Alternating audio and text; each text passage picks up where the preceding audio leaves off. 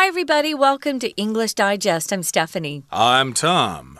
We're going to be talking about the curbs on the roads or on the sidewalks and how they've had some changes made to them over the years, and it's helping people, especially the elderly or the little kiddies who have a hard time, you know, stepping up or stepping down from a curb onto the street because it's a little higher than the street, as you know. It's also helping people with uh, uh, wheelchairs. Oh my gosh, it's so much easier for them. I have a gentleman in my building who um, has um, a leg that he had to get replaced. And so he needs very smooth surfaces. And I, I'll be honest, when I'm walking fast, I'm doing my exercising, I tend to go for those curb cuts myself, you know, rather than, you know, go from a high high position to a low position quickly. Um, I've fallen once. Well, I fell. I fell quite a few years ago, but it reminds me just to be very careful around the curbs. Uh, right. There are advantages, but unfortunately, there are disadvantages. Uh, and a disadvantage here in Taiwan is, of course, scooters can more easily get onto sidewalks Boo. now if they're looking for places to park and stuff like that. And a lot of scooters are in a big hurry to get that spot they just saw before True. that other guy gets Yeah. it. So, yeah, they might be uh, kind of going down the sidewalk pretty fast there. So, yeah, there are pros and cons to curbs, or excuse me, curb cuts, uh, to confess to all of you. This is the first time I've heard of this term before, but that's what that's called when you get rid of the curb and make it kind of level with the street so that wheelchairs can get on the sidewalk as just as easily as other people as well. Uh, when I first saw this uh, term, I thought curb cut. Curb cut was a kind of new hairstyle or something like that. Yeah. I wasn't uh, aware it had a name. I just knew that it was a nice way to, um, you know, go from the curb then to the street. So we're going to read through today's lesson and then we'll be back to talk about it.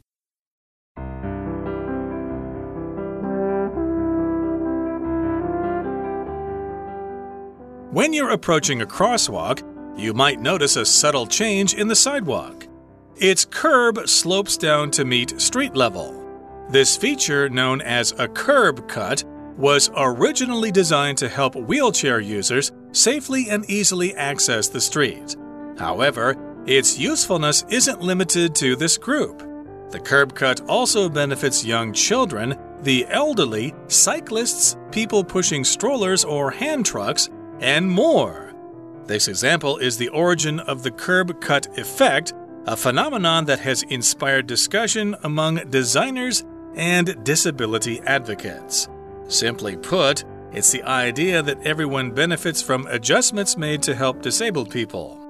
Such features are essential to daily life for disabled people, but they also make life easier for abled people. Some are even so widespread that they're now standard practice.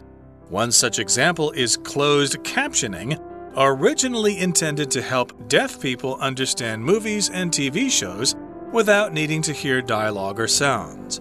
But it's easy to think of other applications for closed captioning. It's convenient for patrons watching TV in a noisy bar or gym, second language learners who want to read as well as listen, or students who use it as a study aid. The curb cut effect can even bring about greater social change. Accommodations for disadvantaged groups level the playing field for all people, so everyone can access opportunities for education, work, or other needs and wants in life. This kind of equity drives economic growth and innovation. It's yet another example that supporting those in need is a win win situation. Okay, guys, let's get started. The curb cut effect. How how is it uh, affecting us? How is it helping people?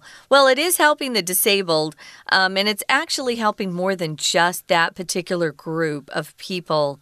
So, when you're approaching or coming up to a sidewalk, you might notice a subtle change in the sidewalk. Subtle means something that's quite small, it's a change or maybe even a technique that's very small. You you don't notice it right off. Um, maybe somebody um, has changed their hairstyle, but it's very subtle. So, unless you were really paying attention, you wouldn't notice it.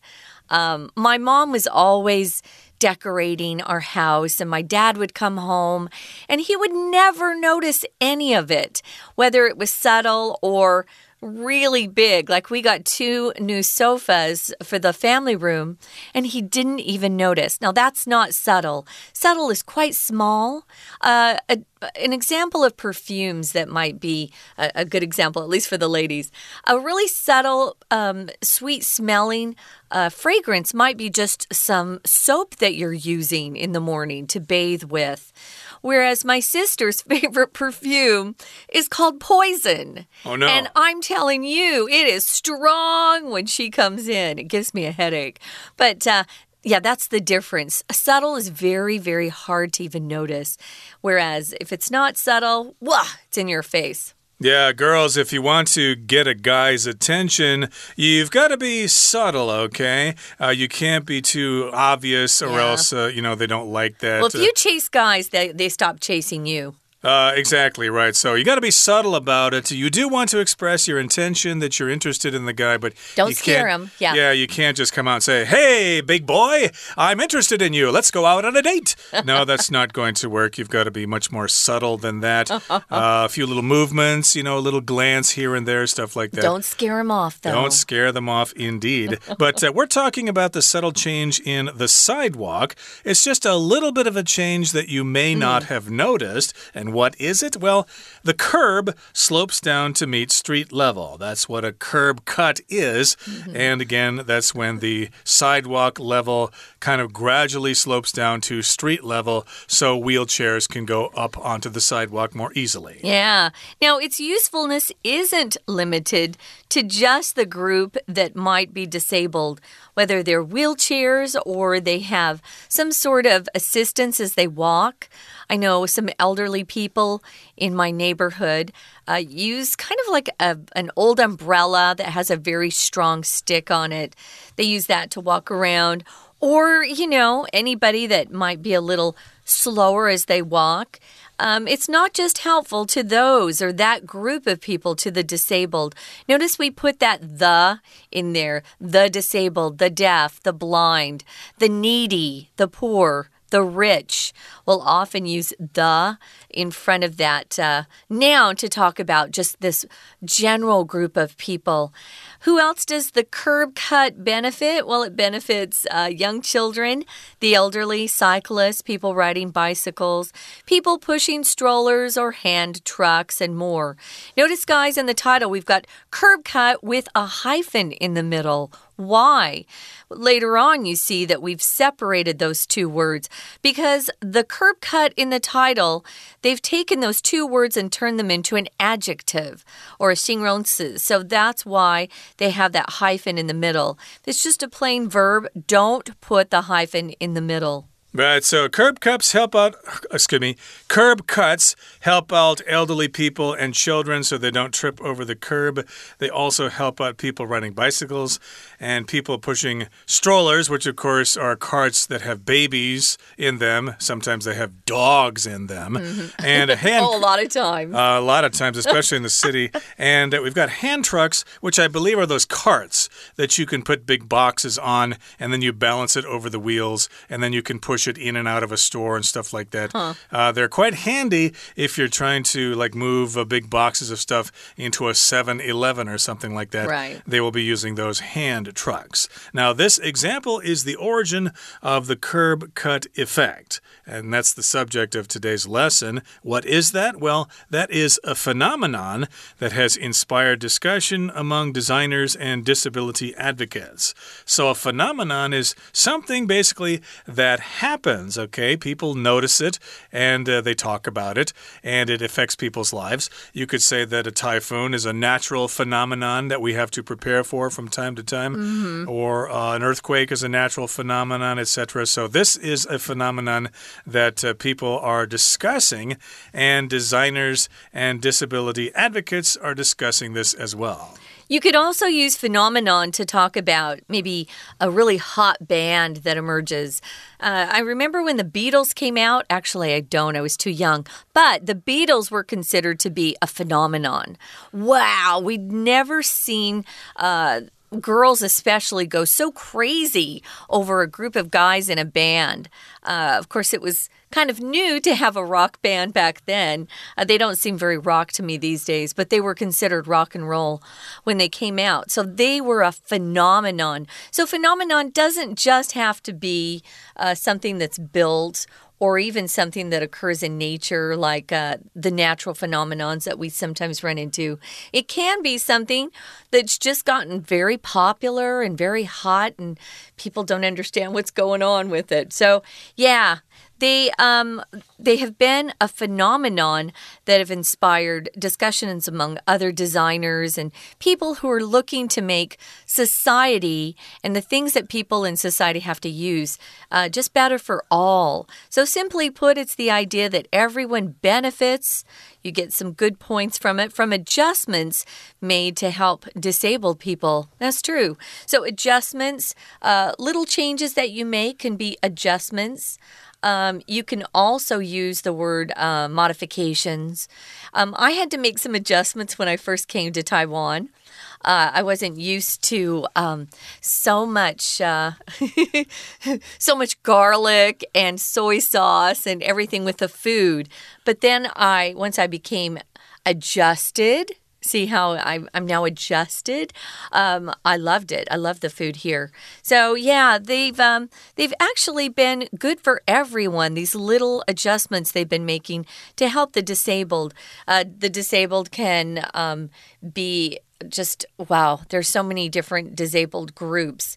They could be blind, deaf, um, they could have um, mobility issues. It's hard for them to get around. Uh, maybe they are uh, just not paying attention. Maybe they're, you know, a little bit autistic and they don't mm. notice that the sidewalk is coming to an end. All of these little adjustments to help the disabled have helped everyone. That's basically what the curb cut effect is uh, adjustments made for disabled people that benefit everybody. Okay, that brings us to the midway point in our lesson for today. Let's uh, take a break right now and listen to our Chinese teacher. 大家好，我是派老师。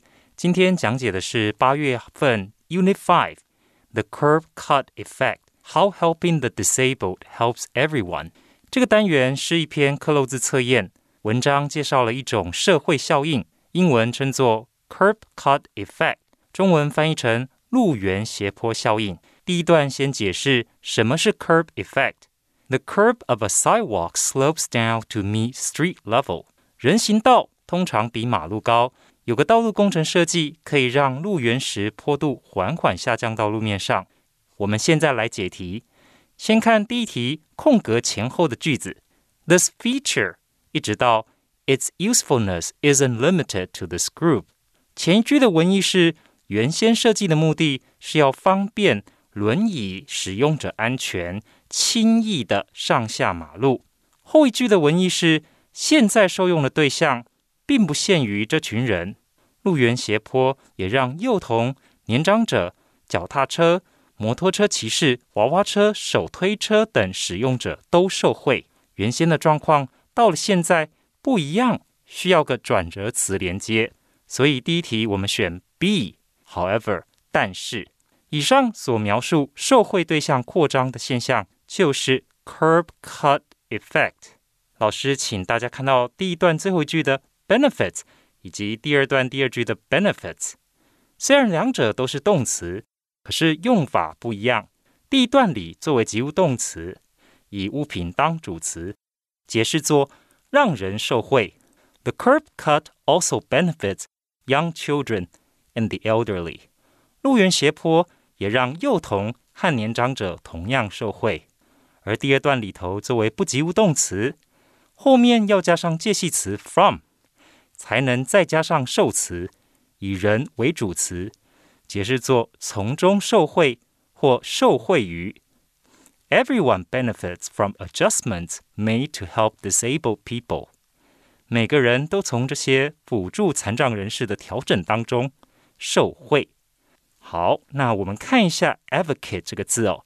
第一句，呃，disability advocates 指的是身心障碍者权益保障的推动者。We're going to take a quick break. Stay tuned. We'll be right back.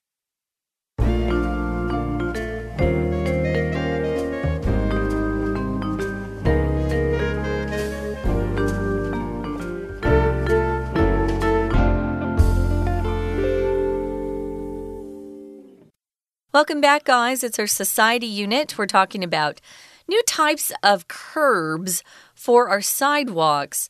Uh, the curb is how you get from the road up to the sidewalk. That's the curb part. And usually you have to step down from the sidewalk to the road.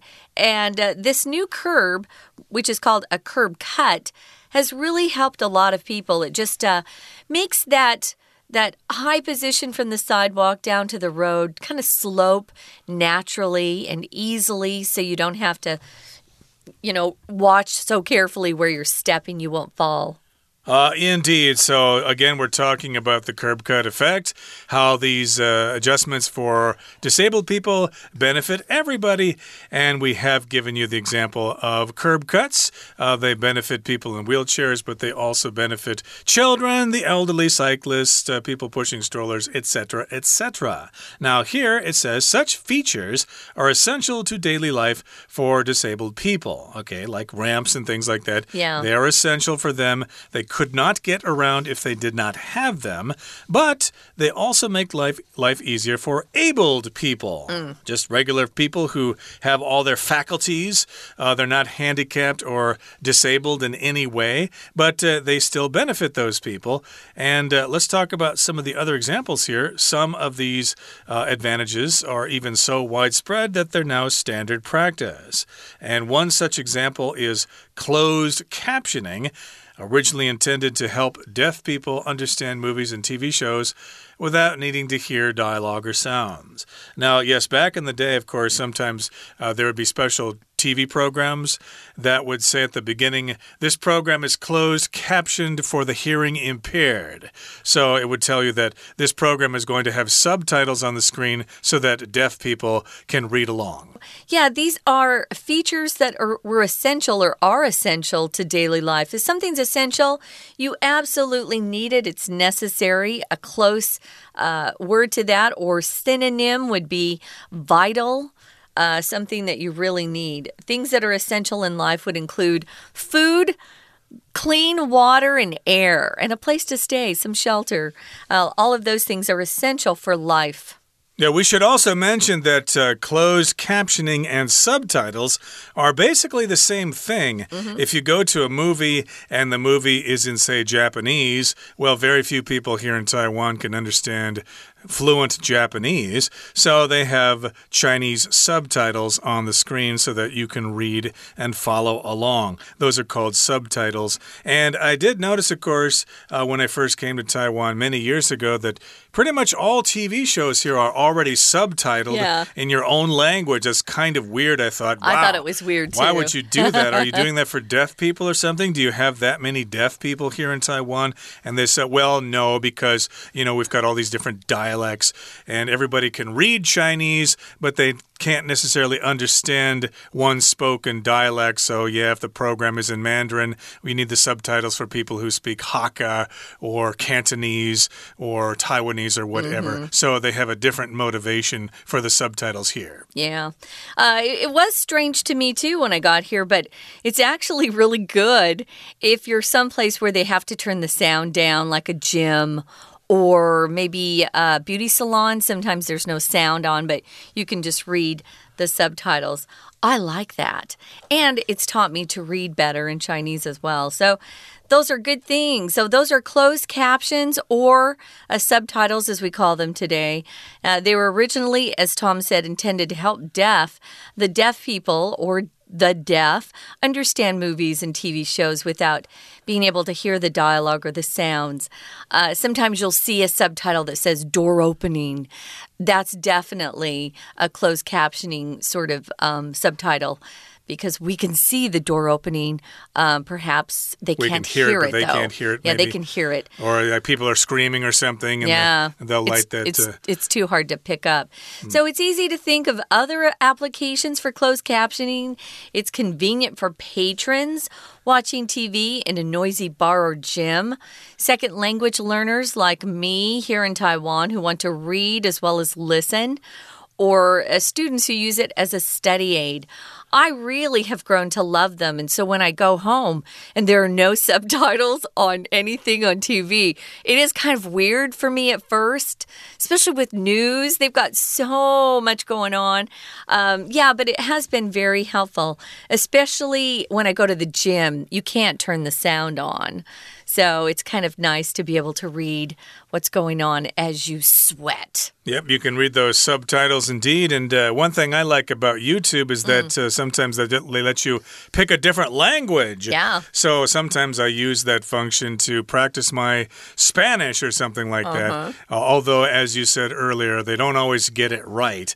Uh, they write uh, the wrong word there, and you know, oh, that's that's like somebody's name that they don't know, so they just wrote a word that sounds like it. So you have to be smarter than the subtitles sometimes to make sure uh, things are not incorrect or make sure they are correct. And uh, let's uh, go on to the next paragraph here. It's the final paragraph. It says, The curb cut effect can even bring about greater social change. Okay, so yes, it, uh, it makes things convenient not only for the disabled, but for other folks as well. But it can also bring about social change, changes in society. Right. Accommodations for disadvantaged groups level the playing field for all people. This uh, phrase, level the playing field, it just means you make everything um, so everyone has an equal shot at something so that it's fair. That's leveling the playing field, making something fair. Accommodations. Accommodations are, uh, this is a word we use to talk about places where we stay and stay overnight. Accommodations would be a hotel. Uh, usually, accommodations, you're going to stay there temporarily. Uh, maybe you're going to be renting a room or you're staying um, in a building uh, for a short stay. Maybe your company is putting you up at a short term apartment building. Those are accommodations. Accommodation is often used in Taiwan, but I can tell you that uh, for the most part, most Americans always use it with an S. We just talk about our accommodations. How are your accommodations? Oh, they're excellent. Um, accommodations don't necessarily have a place to eat, like a, a, a a restaurant that is there in the hotel. It doesn't necessarily have to have a restaurant, but accommodations usually refers to room and board, a place to stay and eat. And those uh, special considerations level the playing field for everybody so everybody has access to opportunities for education, work, or other needs and wants in life. So, yeah, we all basically have the same opportunities thanks to disabled people. And this kind of equity drives economic growth and innovation. Equity, of course, refers to things being equal. That's what equity is. I think that's also used a lot in economics or something. Equity, if you're talking about investments. And innovation, of course, means you're coming up with new ideas and new inventions. Yeah, innovation, uh, coming up with new ideas, new things to do. You can uh, even have some innovations on old ideas and old uh, inventions that have been around a long time. People are always looking to improve things, I think. We've got some clever people out there who are very innovative. Um, that would be the adjective form for innovation. Exactly. So, yeah, we have uh, disabled people to thank for lots of things, maybe for elevators and MRT stations and things like that. It makes it easier to get out of the station sometimes. And maybe you can think of some other advantages as well in your class discussions. That Cool. brings us to the end of our discussion. It's time now to listen to our Chinese teacher. 接着我们看第二题前一句，也就是第二段第三句。Such features are essential to daily life for disabled people, but they also make life easier for abled people. 像 curb cut 人行道斜坡这样的设计，对身心障碍人士的日常生活来说是必要设施， 但也让身心健全的人生活过得比较轻松。接着第二题所在的句子。Some are even so 空格 some 代替有些设施，有些设施甚至于如此的怎么样，以至于现在都变成了标准的做法。我们看选项有 A desperate 急切的，B gigantic 巨大的、庞大的，C widespread 广泛的、普遍的，D luxurious 奢华的。考量上下文文意，第二题选 C widespread，意思是有些设施。甚至于如此普遍，以至于现在都变成了标准的做法。那作者又在举了隐藏式字幕 （closed captioning） 当做另外一个例子。Closed captioning is originally intended to help deaf people understand movies and TV shows without needing to hear dialogue or sounds。我们看第三题，But it's easy to think of other 空格。关于隐藏式字幕，我们很容易就可以想到其他什么呢？包括 watching TV in a noisy bar or gym，包括呢像在一个比较吵杂的酒吧里面，或者呢像健身房看电视。 那我们看第三题选项有哪些？A competition 竞赛，B application 应用用途，C evaluation 评估，D prediction 预测。根据上下文文意，第三题选 applications，意思是关于隐藏字幕，我们很容易就可以想到其他用途。第三段进一步跳脱使用层次，从比较宏观的社会层面来看，第四题的句子 The curve cut effects can even 空格 greater social change。我们看选项 A watch out for 是小心注意什么，B depend on 依靠，C take over 接管，D bring about 促成。根据上下文文意，第四题选 D bring about，意思是路缘斜坡效应甚至可以促成社会变革。我们接着看第五题，前一句 This kind of equity drives economic growth and innovation，这样的平等驱动经济成长和创新。第五题的题干，It's yet another example that supporting 空格，in need is a win-win situation，就是另外一个例子。什么例子呢？表示需要帮支持、需要帮助的什么，是个双赢的情况。第五题我们选 A，those，those in need 表示 those people in need 需要帮助的人。好，以上就是我们针对这篇克漏字所做的中文讲解。谢谢大家。That's it for today. Thank you so much for joining us, and please join us again next time for another edition of our program. And please be grateful for all the disabled people around us and for the contributions they make to society. From all of us here at English Digest, I'm Tom. I'm Stephanie. Goodbye. Bye.